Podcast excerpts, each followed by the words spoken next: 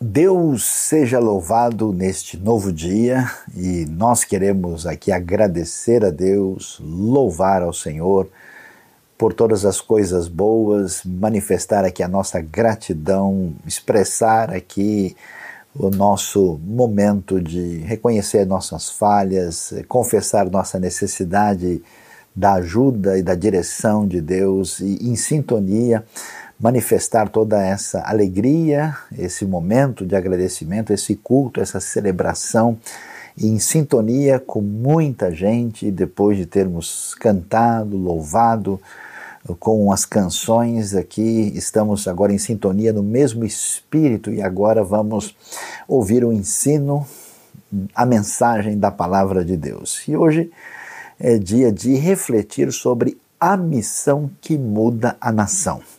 Neste mês, a IBNU está refletindo sobre a importância da missão da igreja, daquilo que envolve a tarefa, aquilo que foi deixado pelo Senhor para a comunidade dos seguidores de Jesus. E, e para falar sobre isso, não há como não prestar atenção no texto mais emblemático a respeito da missão, que é o desfecho do Evangelho de Mateus. Como você sabe, o finzinho de Mateus, Mateus 28, verso 19 e 20, quando Jesus, digamos assim, vai se despedir dos seus discípulos um pouco antes da ascensão, ele dá a sua diretriz e estabelece aquilo que fica como a grande tarefa da igreja dos seus discípulos. E, e, e, a gente ouve isso e parece uma frase tão natural, tantas pessoas de com uma caminhada cristã já ouviram tanto que talvez nem prestem tanta atenção nos detalhes. O texto diz, portanto, vão e façam discípulos de todas as nações, batizando-os em nome do Pai e do Filho e do Espírito Santo, ensinando-os a obedecer a tudo que eu lhes ordenei, e eu estarei sempre com vocês até o fim dos tempos. É muito especial perceber que uh, o que Jesus diz tem uma, um impacto, uma, uh, uma novidade tão extraordinária, porque a gente tem que ter a visão muito objetiva e concreta que Jesus tinha ali os seus doze discípulos, dos quais um se perdeu, iniciais, e mais uma comunidade um pouco maior em torno deles, que nesta hora né, que acontece a sua morte e ressurreição, esse grupo fica uh, bastante abalado e disperso. E quando a gente está nesse ambiente judaico, né, nesse contexto, você dizer que essas pessoas devem ir, não é tão fácil ir, né, não é como viajar hoje, e fazer discípulos, observe, não é só anunciar a mensagem, é fazer discípulos, ou seja, pessoas que têm o foco uh, de seguir a caminhada com Jesus de maneira completa, de todas as nações. É muito difícil imaginar isso, né, especialmente num ambiente religioso preponderantemente particularista.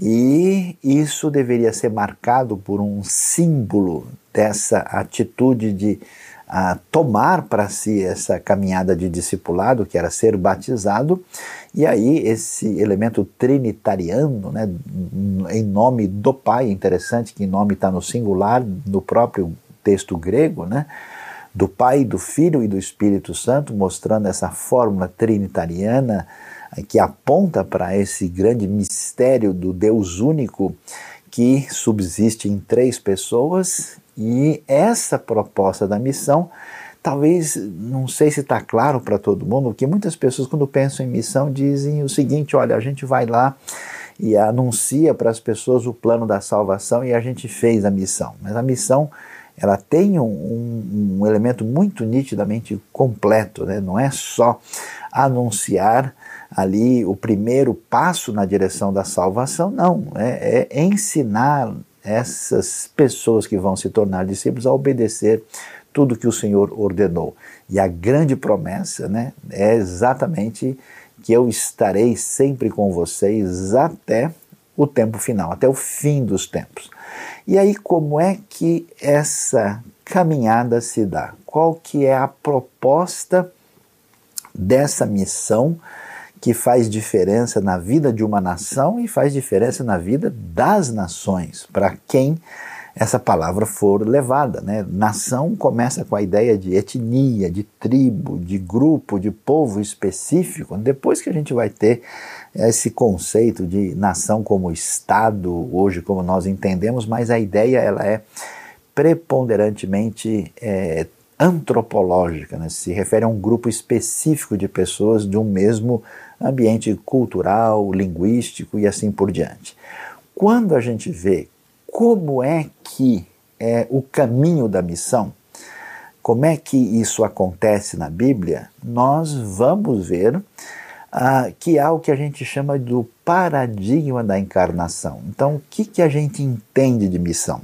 Missão não é só uma tarefa. Muita gente acha assim, a missão é tipo uma lição de casa. O que foi que o professor Jesus deixou para a gente fazer hoje, né? Ah, mandou a gente contar para as pessoas o plano da salvação. A coisa é muito mais ampla, ah, porque quando nós vemos a obra de Jesus, o que ele fez entre nós, na verdade significa Deus em missão. Né? Alguns estudiosos até falam que chama-se missio Dei, né? a missão de Deus, quer dizer, Deus pelo seu próprio uh, modo de ser e de agir, ele está e entra em missão. E, e a referência maior dessa missão é a própria manifestação de Deus entre nós na pessoa de Cristo Jesus. Isso é extremamente importante, né? Porque a maneira como Deus faz missão é a referência para a gente poder caminhar para obedecer à diretriz de Jesus nessa grande comissão. Então a gente tem o que a gente chama o paradigma da encarnação, né? quando Deus resolveu agir em nosso favor, como foi que ele fez? Ele se fez um de nós, ele se contextualizou à realidade humana ele sofreu por nós, o paradigma é o próprio Jesus. Por isso é muito interessante que o texto de João, capítulo 20, verso 21, vai trazer para nós essa palavra tão especial de Jesus que diz o seguinte, né? Novamente, Jesus disse: Paz seja com vocês. Assim como o Pai me enviou, eu os envio. Jesus, depois né, de ressurreto, agora se apresentando aos discípulos, né, vai ser nesse ambiente quando eles estão ali fechados, com as portas fechadas, Jesus aparece no meio deles e ele vai inclusive ter aquele encontro né, absolutamente único e inusitado com Tomé, que não tinha crido no que tinha acontecido. E aí ele vai, né, inclusive soprar sobre eles, diz para que eles recebam o Espírito e ele os envia, né? Mas o interessante é isso, como o Pai me enviou. Então, essa é a referência de como os discípulos de Jesus devem pensar em termos de missão. E pensando sobre esse assunto, vale muito aqui lembrar de uma palavra de um estudioso da fé uh, cristã que marcou a história da igreja no século XX, um, estudioso britânico muito conhecido, o famoso John Stott, ele disse uma coisa refletindo sobre essa realidade do texto bíblico que merece atenção. Ele diz: a missão da igreja resulta da própria missão de Deus e nela tem que modelar-se. Então, para entender a natureza da missão da igreja, temos que entender também a natureza da missão do filho. Então, percebe? Não se trata de você ter um comando bíblico e agora a gente faz do jeito que a gente acha, né? E a gente resolve fazer dessa maneira ou outra, porque isso aqui é mais prático, isso aqui parece dar mais resultados. Não, o fundamento está na Escritura. E aí nós vamos ver que coisa interessante que aparece na Bíblia e que serve de orientação para o nosso entendimento. Por quê? A missão do filho, que se define a partir da encarnação, ela mostra para nós a maneira como essa missão deve ser feita e que a gente descobre no próprio ambiente do Novo Testamento. Então, como é que funciona essa questão dessa missão que tem fundamento na encarnação e que tem tanta relação com a ideia da contextualização. A primeira coisa que chama a atenção, que a gente tem que saber, que nem todo mundo, às vezes, no ambiente religioso entende muito bem, é o que a gente chama de graça comum. Tem tanta coisa boa da parte de Deus que está presente na realidade à nossa volta, na história, na realidade cultural, que precisa ser percebido para que a gente estabeleça uma ponte com as pessoas na explicação, na apresentação do Evangelho, porque tem tanta gente que faz uma divisão tão assim exageradamente distanciadora, muito diferente do Evangelho. Lembre-se, Jesus tantas vezes é criticado porque ele está se aproximando e se envolvendo com pessoas que muitos diziam que eram pessoas indignas, né? mas Jesus tinha ponte com todas elas. Então, essa graça comum, né? que é muito trabalhada né, num livro famoso, o fator Melquisedeque, né, que que mostra essa relação é importante para entender isso. Depois a gente olha para a abordagem do apóstolo Paulo. Veja, Paulo foi criado num ambiente farisaico, numa espécie de judaísmo muito tradicional. E, no entanto, quando Paulo fala com judeus, ele tem um jeito né, de lidar com isso. Depois, quando ele fala com uh, gregos uh, especificamente distanciados desse mundo, ele tem outra abordagem. Então, quer dizer, quem conduz o nosso jeito de ser na missão são as pessoas que são objeto do amor de Deus, que, que devem ah, ser alcançadas. Tanto é que a gente vê que Paulo, em Atenas, ele vai citar né, os poetas gregos, ele vai interagir com um mundo completamente diferente daquele contexto religioso no qual ele havia sido criado. Né? Então a gente vê que essa postura de você se aproximar do outro, de entender o universo do outro, de procurar as conexões entre o evangelho e essa pessoa, a, a, cultura, o jeito de pensar, ou até mesmo uma área de estudo é fundamental né, nessa relação de contextualização. A encarnação é paradigma da contextualização, e para isso a gente tem que fazer uma coisa muito importante, né, é, é aprender, a, isso é muito valioso, a separar o evangelho daquilo que é a nossa cultura particular. Como é que a gente entende isso? Né? O evangelho é o evangelho, a mensagem de Jesus. Quando esse evangelho se espalha por vários lugares do mundo, ele adquire um jeito local. Então tem um jeito que o evangelho chegou na Grécia, tem um outro jeito que ele chegou em Roma, depois ele chega na, em outros lugares da Europa, passa pela Alemanha, pela Inglaterra, pelos Estados Unidos, pela Coreia, pelo Brasil, pela Nigéria. E algumas coisas que a gente vê nesses locais são cultura local. Né? A gente, como bom brasileiro, o que a gente faz? Ô, oh, meu querido, vem cá, me dá um abraço, né? dá dois beijinhos, a gente chega lá e, e, tal, mas você não vai fazer isso na Tailândia, né? você não vai se comportar na Nigéria do jeito que você se comporta na Mongólia. Né? Um alemão é diferente de uma pessoa é, que vive na Indonésia. Né? Uh, e às vezes a gente faz isso. Presta atenção, às vezes quando a gente tenta anunciar o evangelho, a gente anuncia principalmente aquilo que é a nossa cultura particular religiosa, que a gente aprendeu de um jeito. Então, aquilo faz sentido no ambiente, no outro ambiente não faz. Por isso que Paulo, quando está na sinagoga, ele é de um jeito. Quando ele está no ambiente grego gentílico, ele é de outro jeito. Ou seja, o importante não é a forma secundária que tantas vezes os ambientes religiosos gostam de discutir. O importante é a mensagem e o conteúdo do Evangelho.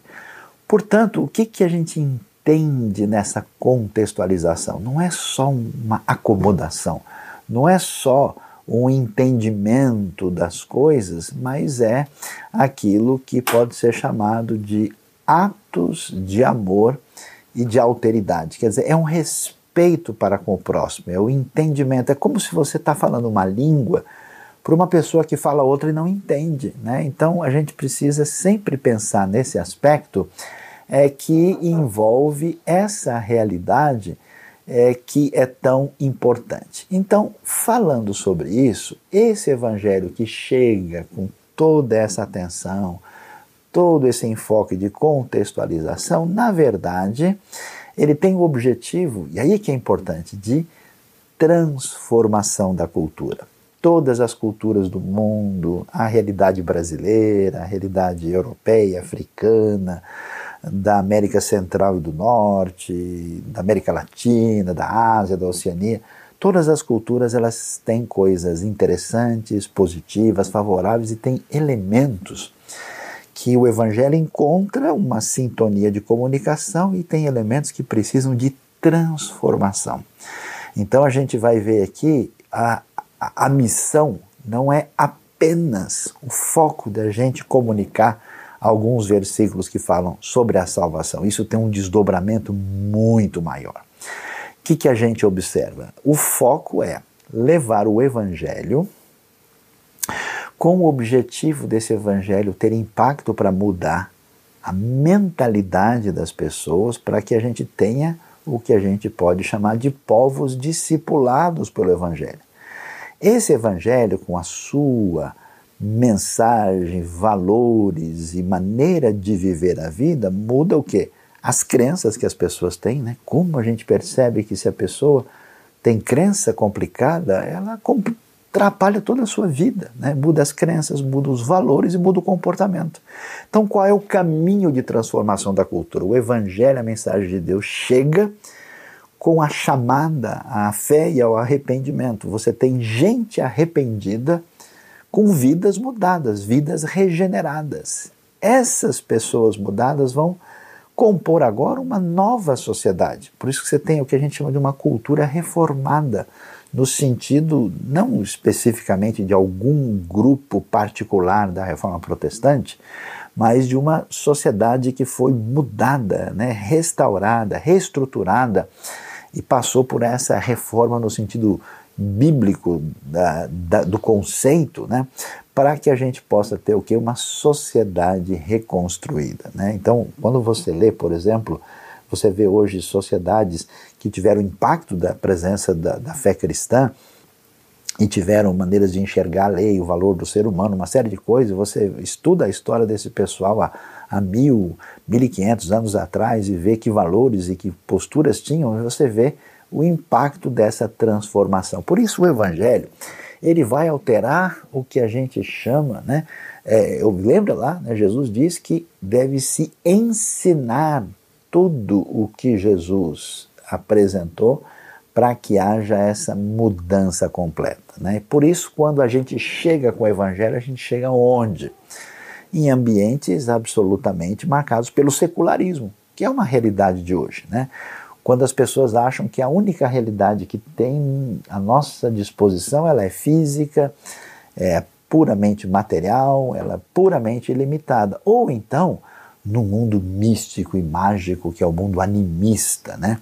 Quando a realidade final ela é puramente espiritual. Você vê que coisas impressionantes. Hoje a gente convive com gente que vive nesses dois ambientes distintos e a cosmovisão, a visão cristã, se encaixa na visão teísta, né, quando a gente percebe que a realidade final por trás do universo não é meramente material e física, nem simplesmente espiritual, ela é pessoal, como Deus se apresenta. Né? Esse gráfico aí do estudioso Darrell Miller é bastante uh, útil para o nosso entendimento da realidade. E aí a gente pergunta, que evangelho é esse que a gente anuncia? E é muito importante, porque, preste atenção, tem gente que ao anunciar o evangelho, anuncia o que a gente pode chamar de uma versão meramente mística do evangelho. Olha, você entra em contato com isso, vai acontecer tal coisa.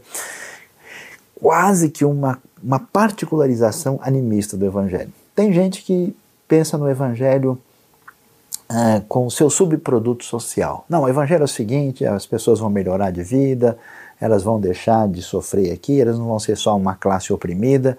É um subproduto social assim do evangelho. Tem gente que pensa no evangelho apenas como um conjunto de crenças assim superiores, onde a gente filosofa, filosofa legal. Tem gente que tenta transformar o evangelho numa coisa pragmática assim para você ter sucesso na vida. Você percebe? Vamos falar sério aqui. Na hora de ir no churrasco e de comer a picanha, o pessoal fica lambendo a farofa. Pode uma coisa dessa? As pessoas pegam o subproduto, o elemento secundário, e não entendem a grandiosidade, a amplitude e o poder da mensagem que faz parte da missão. Veja só o, o, texto de Tito 3, verso 3 a 6, como ele traz para a gente um resumo assim que é espetacular sobre o que é este evangelho que faz parte da missão. Olha o que ele diz: houve tempo em que nós também éramos insensatos e desobedientes, vivíamos enganados e escravizados por toda espécie espécie de paixões e prazeres. Vivíamos na maldade e na inveja, sendo detestáveis e odiando-nos uns aos outros. Mas quando se manifestaram a bondade e o amor pelos homens da parte de Deus, nosso Salvador, não por causa de atos de justiça por nós praticados, mas devido à sua misericórdia, ele nos salvou pelo lavar regenerador e renovador do Espírito Santo, que ele derramou sobre nós generosamente por meio de Jesus Cristo, nosso Salvador. Olha que coisa extraordinária na expressão de Tito, mostrando isso que a gente está vendo, né? aquelas sociedades né, totalmente dominadas por um hedonismo uh, confuso, perdido, uh, escravizador, com todo tipo de é, problemática numa sociedade corrompida naquele mundo greco-romano, vivíamos na maldade, cheios de ódio e sendo detestável, e de repente, olha só, né? Manifesta-se a bondade, o amor de Deus por nós. O Evangelho é graça de Deus, é perdão dos pecados, é encontro com Cristo, é, é conversão, é mudança de dentro para fora, ela é produzida pelo Espírito Santo, ela é totalmente ligada à graça e à misericórdia de Deus não por atos de justiça que nós tivéssemos praticado. Não é possível mudar nem tentar de alguma maneira fazer uma versão diferenciada 2.0 do evangelho. Não existe isso. Então, esse evangelho é o poder de Deus e nada é mais poderoso do que isso. Essa mudança, essa transformação, ela tem né, um desdobramento para atingir a nossa vida, não apenas nesse nível particular, individual, podemos dizer assim, espiritual, mas isso se transforma nessa grande missão que muda a nação. E vamos pensar na nossa realidade? No nosso contexto brasileiro, por exemplo, a gente tem o desafio de transformar a cultura, e isso também se aplica a outros povos do mundo. No nosso, contra... nosso caso, nós temos o desafio da Europa colonial que se manifesta na história da nossa cultura. Né? Que, que acontece? No ambiente ibérico, pela sua construção histórica, nós temos ali uma espécie de visão platônica que foi herdada dessa mentalidade religiosa que se assim cristalizou, especialmente no ambiente medieval. Né? E no nosso ambiente religioso, especialmente evangélico, esse tipo de mentalidade, preste atenção, permanece. Por isso, a maioria, por exemplo, dos, do contexto evangélico, das pessoas ligadas ao meio evangélico, ele não, não traz um impacto efetivo na transformação da cultura. Né? É, transformação real no ambiente político, nas artes, na literatura, na economia, na transformação da sociedade como um todo. Né? Porque muita gente, pensando de uma maneira diferente daquilo que tem a ver com essa visão bíblica, eles acham que vale a pena somente o que eles chamam de lado espiritual. Só vale uma experiência mística, né? Aí o que a gente tem é isso que a gente chama de um platonismo religioso. Esse filósofo grego, Platão, que influenciou a história humana, né, a história uh, da filosofia muito forte, ele, ele, sempre disse, olha, a realidade material não tem valor, né? O que a gente vê no mundo material é como se fosse uma sombra da realidade perfeita, que é algo que só existe no mundo espiritual das ideias. E está cheio de gente, por exemplo, que, que se envolve com o Evangelho e com Deus, mas isso nunca muda o seu jeito de lidar com as finanças, o seu jeito de pensar como é que ele deve lidar com a educação, como é que ele deve lidar com a família, como é que ele deve lidar com. Não, não, ele simplesmente parece que não entende que a mudança de mente, de prática e de valores é tão importante quanto uma chamada mudança espiritual, um desafio que o Evangelho tem na missão para essa transformação. Porque no fundo, o que, que tem aí? Uma coisa meio estranha que é chamada de dualismo, né? que vem lá do Platão, que Deus está aqui e o cosmos está lá.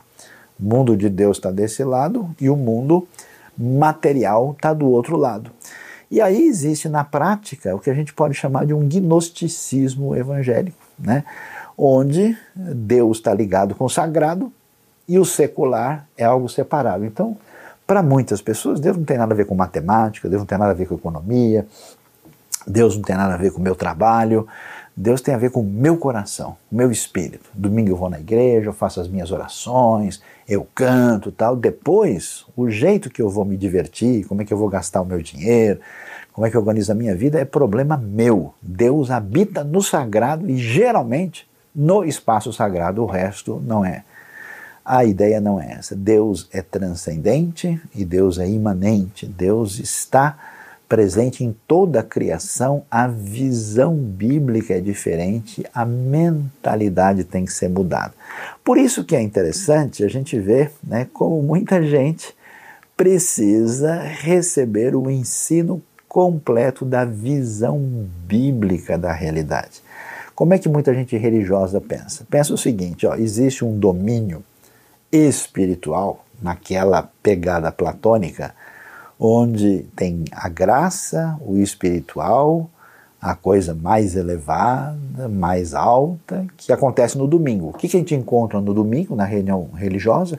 A fé, a teologia, a ética, missões, a vida devocional, o evangelho. Passou o dia de cumprir a responsabilidade espiritual, opa, voltamos para a vida normal. Aí, meu amigo, não tem nada que ver com religião. Aí é o dia da semana, tem que botar roupa de briga, é a natureza, é o físico, aí, meu amigo, entra a razão, a ciência, o negócio, a economia, a política, a arte, a música, o que tem a ver com o trabalho físico e com o pão.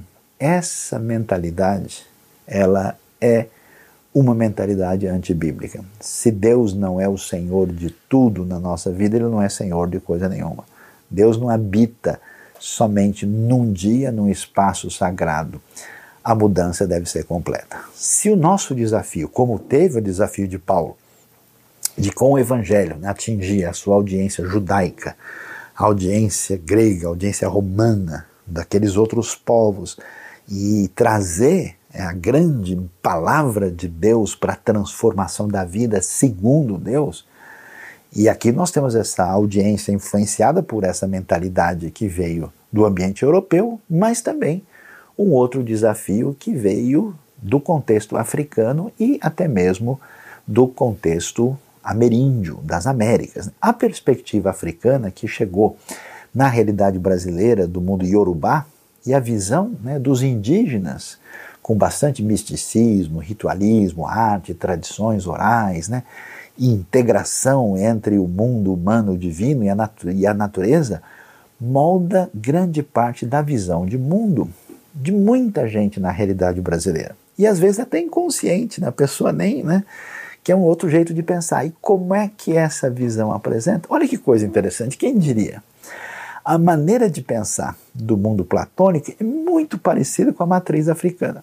Ela é igualmente marcada por dois departamentos. Existe uma realidade espiritual, onde o elemento mental e emocional estão, e que na tradição desde os antigos iorubás, que ajudaram a, a formação da mentalidade nossa, onde está o que é chamado Orum. Do outro lado tem o Aie. O Aie está o mundo etérico, físico, elétrico, magnético e a dimensão material. Ou seja, a pessoa tem uma questão aqui para resolver, ele entende que a raiz dessa questão acontece no mundo espiritual. Então ele precisa encontrar um caminho para ver como é que ele lida com o intermediário que pode, de alguma maneira, pela manipulação do esse elemento animista da natureza, resolver os problemas da realidade. Essa perspectiva, a semelhança da perspectiva platônica, ainda que contemple né, essa questão do mundo espiritual, e do mundo físico, ela não representa o foco completo e absolutamente integrado daquilo que envolve o Evangelho. Isso é muito importante porque, se nós queremos ter vidas regeneradas, com mentalidades modificadas e com comportamentos redirecionados, o Evangelho tem que fazer um trabalho completo na nossa vida. Jesus atingiu seu coração, Jesus quer atingir a sua mentalidade, Jesus quer atingir a sua maneira de viver, o seu comportamento. Além dessas tradições que estão presentes na nossa realidade, nós temos um outro desafio que é o desafio do mundo secular.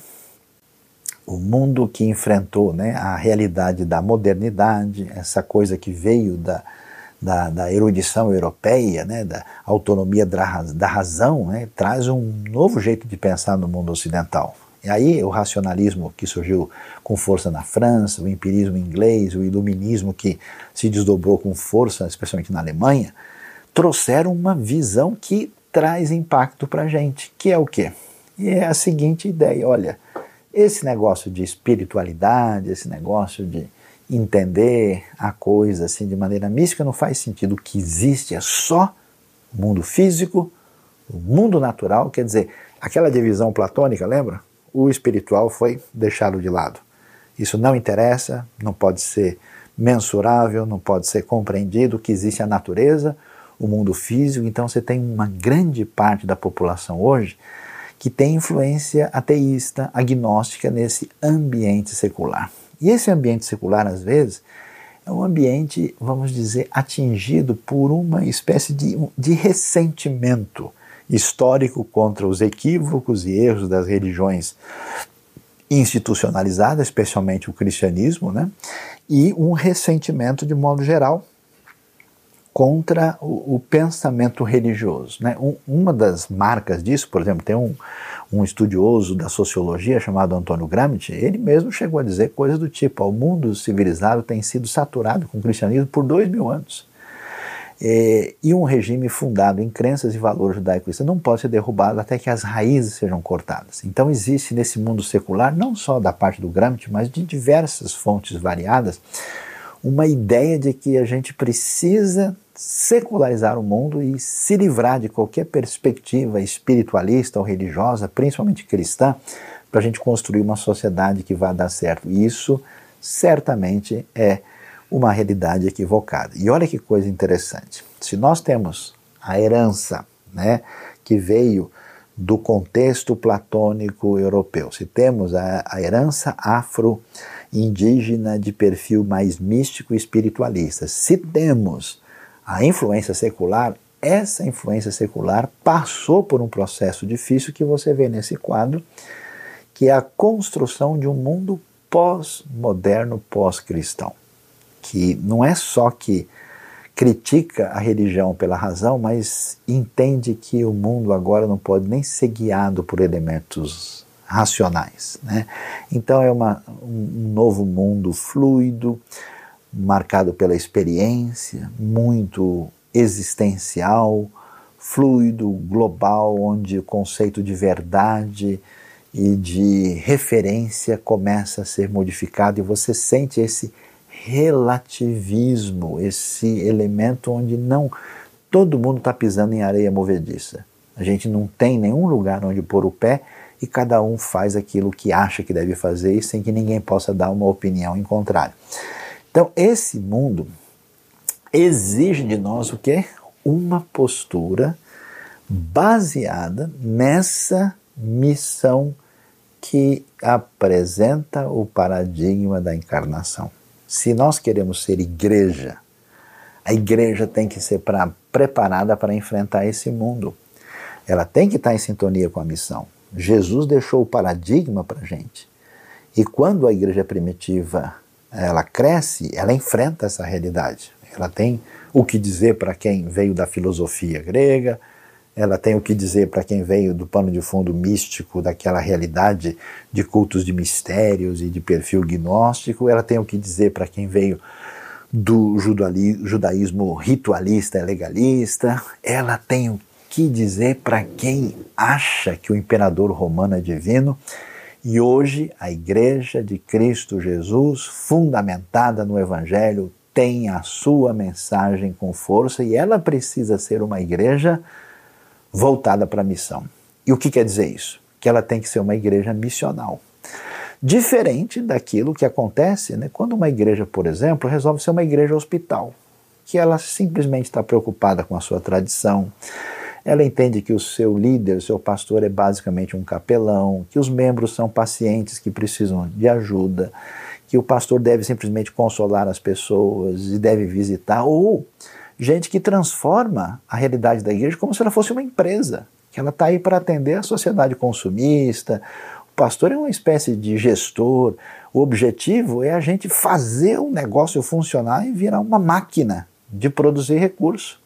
Outros é, entendem que a igreja é, existe para instrumentalização política. A igreja se, se volta para um paradigma ou da esquerda, ou da direita, ou de um outro tipo de partido, e ela se vende para uma ideologia muito inferior à proposta do evangelho. Não. A igreja ela deve estar focada na natureza da missão. Os seus pastores e líderes devem ser gente que ensina o que Jesus ordenou. Por isso ele é um mentor, um mestre ela não deve simplesmente vender produto ou simplesmente mobilizar pessoas, ela tem que desenvolver discípulos, que o Jesus ensinou, seguidores, pessoas que têm o um foco na pessoa de Jesus. O objetivo é ensinar, é equipar, treinar, fazer com que essas pessoas cresçam e elas devem focar na capacitação. A ideia é a gente entender a cultura, né? não como o pessoal, não, olha, surgiu isso no mundo, Ai, que horror, é o fim, são os nossos inimigos, como se em algum momento a igreja não tivesse inimigo o tempo todo. Né? Ela não deve simplesmente usar a cultura para crescer eh, mercadologicamente, ela não pode ter o foco indevido, a cultura deve ser confrontada com os valores do Evangelho e ao mesmo tempo ela era ponte para a contextualização, como Paulo fazia. A música da igreja deve ser a música que mais pode fazer com que as pessoas cheguem a Deus e elas têm que ter essa devida ponte e contextualização. O objetivo não é só as pessoas acharem legal e gostarem, não é só fazer uma igreja crescer, não é mobilizar para uma ação política, é a maturidade, o crescimento das pessoas porque a igreja não pode ter uma cultura de manutenção, ela não pode simplesmente trabalhar para a satisfação dos seus clientes, ela não está chamando ninguém para o engajamento numa causa política, ela está comprometida com a missão.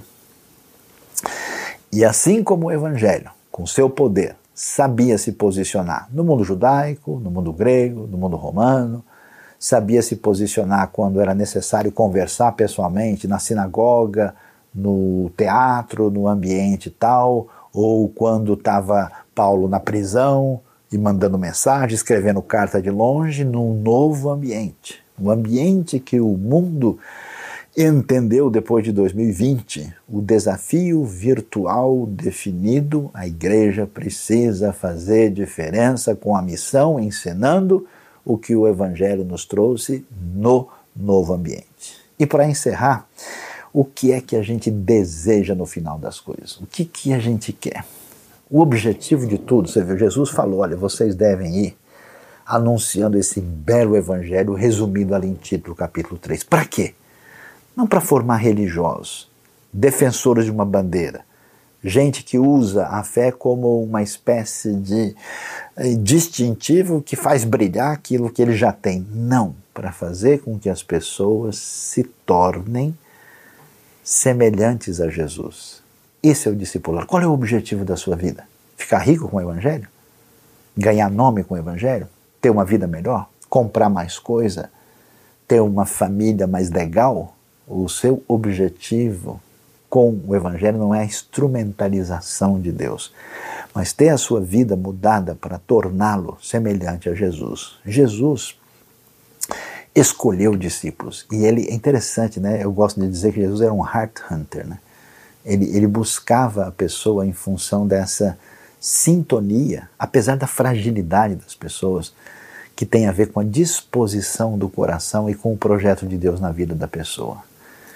E você quer ser discípulo de Jesus? eu vou dizer bem a verdade para você. Se você não quiser, é decisão sua. Jesus nunca forçou ninguém. Mas se você tem uma proposta séria, saiba que o Evangelho exige renúncia. Você não pode estar no trono. Você não pode querer a realidade para o seu próprio benefício. A ideia é como é que você vai perder para o grande, grande desenvolvimento e crescimento da missão. Jesus nos apresenta que o alvo, como nós dissemos, é ser como ele, é focar na pessoa. E esse discípulo, né, interessante, não dá para a gente instrumentalizar o evangelho, nem fazer dele uma máquina, porque o discípulo é servo e é amigo. Que coisas interessantes e distintas. A relação profunda e pessoal aparece aqui. O foco o foco da missão é o reino. Isso é muito importante, porque com o tempo a gente percebe que, desalinhando com o Evangelho, as pessoas parecem que estão atrás de, de ideias abstratas. Um defende uma bandeira aqui, outro defende uma bandeira lá. Né? A, gente, a gente procura um negócio assim que descola da realidade. Né? Então, um defende o Evangelho, que é mais um negócio místico, porque aqui o poder está muito claro. A outro diz: não, aqui os inteligentes e os racionais descobriram que isso é muito mais importante. Não, aqui é aquilo que funciona. Então aqui fizeram um modelo que a gente organiza as coisas assim e dá resultado. Né? Não, aqui a gente tem um outro elemento que mexe com o psicológico, o sociológico. Você não, não percebe que. Ah, não tem qualquer objetivo no Evangelho para dar glória a ninguém, nem para trabalhar em cima de ideias abstratas. O objetivo é o reino de Deus. O que é o reino de Deus? É Deus reinando na vida das pessoas que encontram o Rei. A gente nunca pode pasteurizar o Evangelho. Nunca poderemos transformá-lo numa mercadoria que afasta a realidade do olho no olho, os olhos que enxergam o outro e transmitem o conteúdo do Evangelho com o amor de Deus e com o desdobramento da vida de alguém que foi alcançado pelo Rei e vive para a sua glória. Por isso é interessante para onde essa missão nos leva. Jesus deixou bem claro que o objetivo nosso tem a ver com a gente obedecer a tudo que ele ensinou. E, em última instância, isso é conformar-se à lei e à vontade divina. E o reino nos leva a isso, né? porque eh, a gente, quando perde o caminho, a gente perde o ser humano, que é o objetivo desse amor de Deus. A gente perde o foco e a gente, na verdade, corre atrás, como aconteceu no primeiro século, da lei pela lei. É, é permitido levar é, e o doente carregar a sua esteira no dia de sábado? Por acaso vocês acham que a gente é diferente? O tipo de preocupação, o tipo de questão que a gente levanta é totalmente tão inútil e irrelevante diante de um mundo que agoniza de sofrimento por causa da dor e do pecado. E boa parte das comunidades religiosas estão discutindo coisas completamente irrelevantes, desnecessárias, inúteis, no meio de uma multidão que agoniza de desespero, de dor, de trevas espirituais. Então, qual que é o foco da questão? E a gente vai ver para onde essa proposta do reino e de Jesus na nossa vida, em sintonia com essa missão, nos leva. Aquilo que ficou bem claro de, de, de quais princípios depende toda a lei. Amar a Deus e amar ao próximo. Se a gente entende isso, se a gente entende que as nossas ideias, desejos, preferências pessoais são completamente secundários, e entende a urgência, a necessidade da missão, se desdobra para compreender o mundo à nossa volta, para fazer diferença, para ser uma comunidade missional, e a gente alimentando-se do reino, caminha na direção de centralizar a vida em termos de amar a Deus e ao próximo, a gente terá entendido qual que é a missão que muda a nação e que tem poder profundo de fazer toda a diferença no nosso coração, na nossa vida e que não somente muda a nação, mas provoca no mundo a maior transformação. Deus abençoe a nossa vida. Deus abençoe essa grande missão. Você gostou desse vídeo? A IBNU tem muito material para abençoar a sua vida e de outras pessoas, então se inscreva no nosso canal e ative o sininho para receber as nossas notificações.